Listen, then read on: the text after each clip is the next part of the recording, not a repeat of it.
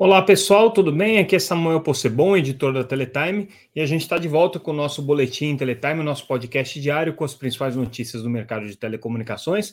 Na verdade, hoje, voltando ao nosso, ao nosso estúdio tradicional, semana passada a gente acompanhou é, o evento Mobile World Congress em Barcelona, então, como vocês devem ter reparado, para aqueles que acompanham o nosso boletim pelo YouTube, a gente estava numa locação um pouco diferente, né? A gente estava aproveitando Barcelona enquanto fazia as transmissões de lá. Agora a gente volta aqui é, diretamente de Brasília para fazer o nosso podcast, trazendo as principais notícias que foram destaque na Teletime. Hoje a gente vai tratar de vários assuntos, alguns é, bastante quentes, como é, a possibilidade de demissão do ministro Juscelino Filho, que acabou não se confirmando, então ele permanece como ministro. Vamos tratar um pouquinho desse assunto.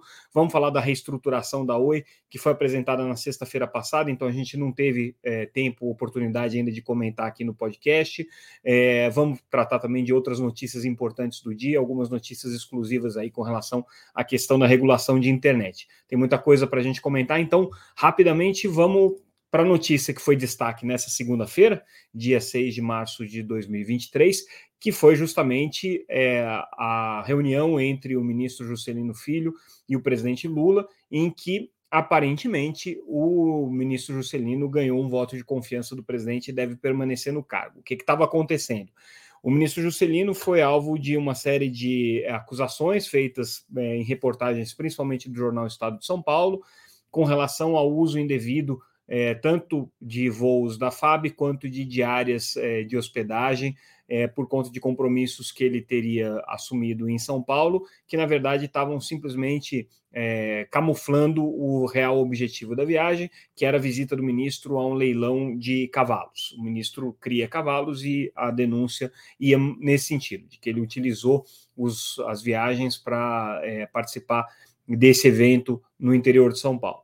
O ministro se defendeu, hoje publicou um vídeo nas redes sociais com todas as suas explicações, é, justificou o motivo da viagem, teve encontros com a Claro, teve encontros com empresas do setor automobilístico em São Paulo, participou de reuniões também da Telebrás.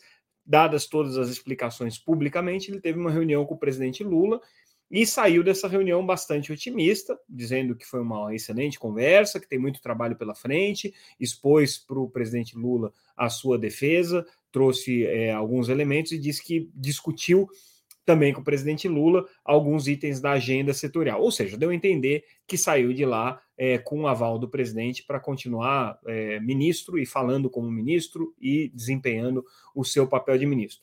A nossa análise nessa, nesse episódio é que foi um, episódio bastante providencial, inclusive para o presidente Lula, apesar do desgaste de você ter um ministro é, sendo acusado é, de é, condutas indevidas ali na condição de ministro, o presidente Lula ganha pontos com União Brasil, partido do qual o, o ministro Juscelino integra, como um presidente que deu um voto de confiança para um indicado do partido. Hoje teve, inclusive, uma nota pública é, do União Brasil em defesa do, do, do, do, ministro Juscelino, assinada por lideranças do União Brasil que não tinham embarcado até agora é, no governo Lula, então agora endossando né, a presença do ministro Juscelino ali no ministério do Lula, e agora o Lula né, tem um ganha um crédito aí com a União Brasil no sentido de que manteve o ministro, poderia ter demitido, tinha motivos né, para desconfiar do ministro e para demiti-lo, não o fez, então isso fortalece é, do ponto de vista político, o poder de barganha que o presidente Lula ganhou junto à União Brasil. Claro que isso tudo a gente vai ver agora com o Congresso Nacional, né? Como é que é, a, União Brasil vai se comportar nas matérias que são do interesse do governo. Não tem nenhum, nenhum tipo de é, camuflagem nessa relação, tá? É muito evidente que o ministro Juscelino está ali como ministro. É, para compor essa aliança política com a União Brasil, pelo menos no Congresso. Né? Isso aí acho que nem o ministro Juscelino esconde essa, essa, essa obrigação né, da sua presença ali no governo de entregar votos no Congresso. E justamente é, esse episódio da possível demissão do ministro é, só fortaleceu aí essa, essa questão é, política né, da indicação do, do ministro Juscelino. De qualquer maneira, tudo indica que ele permanece no caso. Durante, no, no, no, no caso, não, perdão, no, no cargo, é, mas durante a, a, revelação do caso, é, teve alguns efeitos colaterais aí que sobraram para as equipes técnicas indicadas pelo ministro Juscelino. O Estadão publicou uma matéria é, acusando esses técnicos que foram é, é, empossados ali pelo, pelo, pelo ministro para ocupar tanto as posições de secretaria quanto é, determinadas posições dentro das secretarias, né, de diretoria, é, de serem bolsonaristas, vamos dizer assim. Né? Essa foi a matéria do Estadão. E aí, é, hoje, a Associação de Servidores é, do governo soltou uma nota é, rechaçando completamente essa, essa é, qualificação como bolsonarista, lembrando que todos esses nomes que foram citados ali pela, pela reportagem do Estado de São Paulo são servidores de Estado, quase todos eles servidores da Anatel, é, que já in, ocupam funções dentro do governo é, há muitos anos, há muitas gestões, inclusive, né, é, desde o governo Dilma, alguns deles já participam. Então, a crítica é, vinha diretamente aos dois secretários, né, o secretário é, Maximiliano Martião de Telecomunicações e o Wilson Wellich, que é o secretário de Radiodifusão, Ambos é, são servidores de carreira, servidores da Anatel. No caso do Maximiliano, é já funcionário do Ministério das Comunicações na condição de secretário desde o governo Dilma, então ele passou pela Secretaria Executiva, pela Secretaria é, de Telecomunicações, e é, o Wilson, uh, não diretamente no governo Dilma, mas já no governo é, é, Temer, já ocupava posições ali no Ministério das Comunicações. Então, enfim, a União de Servidores é, soltou uma nota rechaçando essas acusações aqui do jornal. É, e a verdade é que são realmente servidores que estão lá no, no, no, Ministério das Comunicações há muitos anos. A gente que acompanha o mercado de telecom é, convive há muito tempo com todos esses servidores e, sim, eventualmente podem ter uma ou outra posição partidária para um lado ou para o outro, mas é, tem desempenhado a função ali como servidores de Estado, é, e isso é inegável. É, a gente traz uma informação exclusiva sobre uma tomada de subsídios que deve ser publicada pela Anatel é, ainda no, no mês de março agora, é, que vai tratar de uma das questões que foram centrais no Mobile World Congress que a gente cobriu na semana passada, que é a questão da regulação de internet. A gente viu muita pressão das operadoras de telecomunicações no sentido de é, encaminhar uma discussão para que as empresas de internet sejam taxadas pelo uso da rede, pelo menos aquelas empresas que têm um uso intensivo da rede, principalmente as empresas de streaming, né, para que elas é, paguem uma parte do investimento que está sendo feito nessa infraestrutura. Esse é um pleito global das operadoras de telecomunicações. As operadoras brasileiras também é, foram muito duras nesse nesse, nessa agenda, nessa pauta que foi manifestada às autoridades durante o Mobile World Congress, e o que a gente apurou é que a Anatel deve sim fazer uma tomada de subsídios, perguntando sobre modelos de regulação da internet, sobre é, se seria ou não razoável fazer uma taxação dos grandes geradores de tráfego aí, das grandes empresas de internet que geram tráfego, e isso deve vir no, no âmbito da discussão sobre o regulamento é, de é, deveres dos usuários de telecomunicações. A Anatel pensa em fazer esse regulamento, está na agenda regulatória dela, que é um regulamento que basicamente vai normatizar aquelas obrigações que os grandes usuários de telecomunicações é, têm é, diante do uso da rede. A Anatel já tem usado essa, essa brecha no, na ação regulatória, né, de regulatando usuários, para algumas questões que envolvem grandes é, usuários de rede. Por exemplo,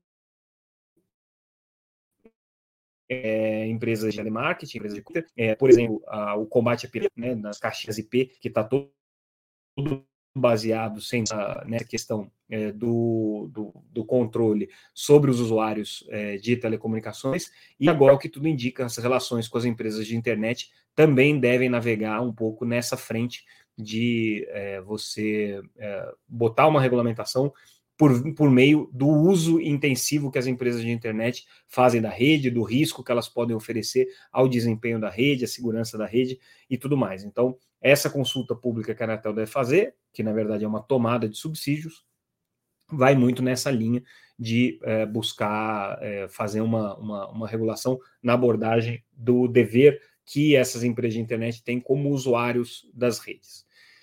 E aí a gente vai falar agora um pouco da Oi, da reestruturação da Oi. Tem algumas coisas de hoje para a gente comentar, mas eu queria antes dar uma passada rápida sobre a proposta de reestruturação que foi apresentada na sexta-feira passada, na, na, no, no, dia, no último dia 3. É, na quinta-feira a gente já tinha noticiado o pedido de recuperação, o novo pedido de recuperação judicial da, da Oi, né? Fizemos inclusive alguns comentários sobre como que esse pedido de recuperação estava casado com um debate sobre a revisão do modelo de concessão, né, do ponto de vista regulatório.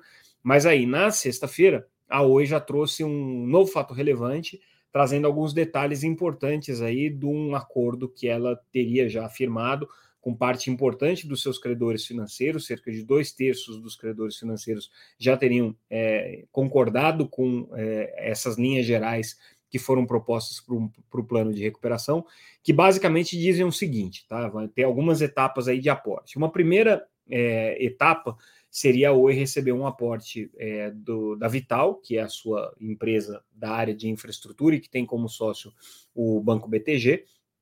Então receberia um aporte da Vital da casa aí de mais ou menos 1,4 bilhões de reais, né? 275 milhões de dólares.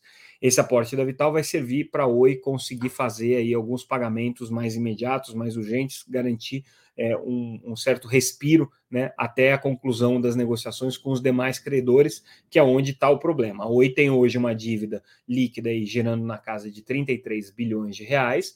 É, o alvo dela é conseguir reduzir essa dívida para algo em torno de 15 bilhões de reais. Né, então ela precisa de um certo fôlego financeiro para conseguir fazer isso. E a Vital seria é a responsável por emprestar esse dinheiro para a Oi para ela conseguir fazer essa ganhar esse fôlego e fazer essa rolagem, ter o tempo para fazer essa rolagem junto aos seus credores. Aí a segunda parte do plano, que é o que envolve diretamente os credores financeiros, está dividido em dois blocos. Né? Um bloco é daqueles credores que vão topar colocar dinheiro novo dentro da empresa, emprestar mais dinheiro para a empresa, né? É, e aí esses é, credores que toparem essa, essa operação de é, injeção de capital na Oi vão ter um benefício. Eles vão receber o que tem para receber até 2026, então 2026 aqui é o momento em que eles receberiam as suas dívidas. É, eles vão é, trocar a sua, a sua dívida é, por ações é, da Oi, né, até o limite de 80% do capital da Oi, e é, o dinheiro é, a mais que eles investirem, eles vão, a partir de 2026, já começar a receber em condições de mercado mais interessantes, em condições mais atrativas. Né? É, quem não topar colocar dinheiro novo, né, essa, pelo menos esse é o, é o, é o desenho que foi feito pela Oi, é, vai receber também ações, mas vai ter um haircut aí de um, um, né, uma, uma uma, um corte na, no, no, que tem a receber é substancial, esse corte é, deve ser aí da ordem de 70%, então receberia é, 30% do que tem de dívida hoje, mais é, as ações da, da, empresa, mas só seria remunerado pela, pela sua dívida a partir do, de 10 anos. Então, só a partir de 2033 é que é, esses credores começariam a receber o, o que ficou de dívida aí limitado só a 30% do valor da dívida hoje. Né? Então, haveria um corte significativo aí para esses credores.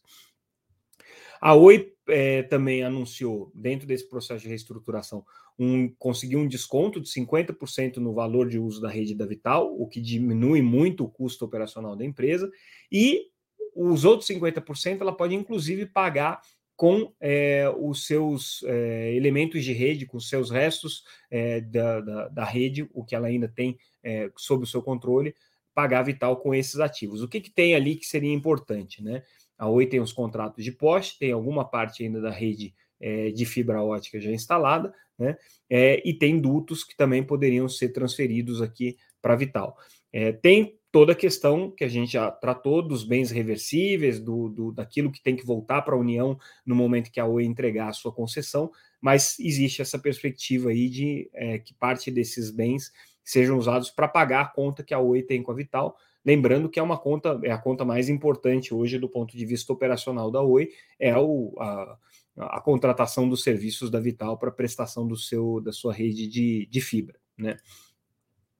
A Oi também coloca a possibilidade de venda nessa participação da Vital para amortizar os seus credores. Essa venda, no entanto, só deveria acontecer provavelmente a partir de 2024, segundo a Oi, né, no momento em que ela recebeu uma oferta que seja razoável pela suas, é, sua participação na Vital, daí da ordem de 34%. E existe também a possibilidade da Oi vender a sua unidade de clientes, ou seja, a sua unidade que faz a prestação de serviço de banda larga propriamente dito, né? É, então, essa seria uma possibilidade também para amortizar a dívida.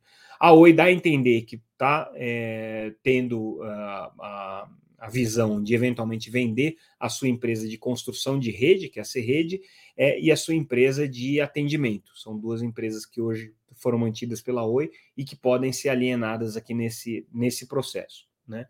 E a Oi indica também que tudo isso está muito vinculado à resolução dos conflitos regulatórios com relação à questão da concessão. Então, isso é muito importante para ela. Mas, em linhas gerais, é isso que traz aí a proposta de reestruturação da Oi.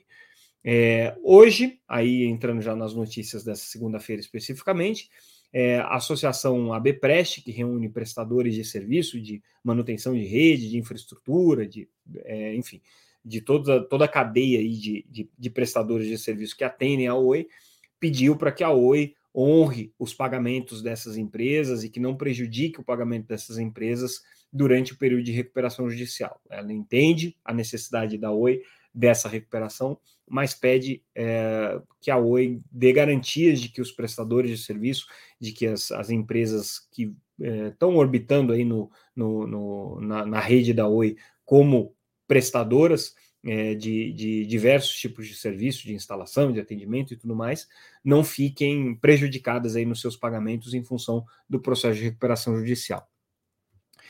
E hoje também estava marcada uma Assembleia Geral Extraordinária para discutir a questão da composição do Conselho Diretor e, eventualmente, é, o Conselho de Administração e, eventualmente, é, a diretoria da Oi.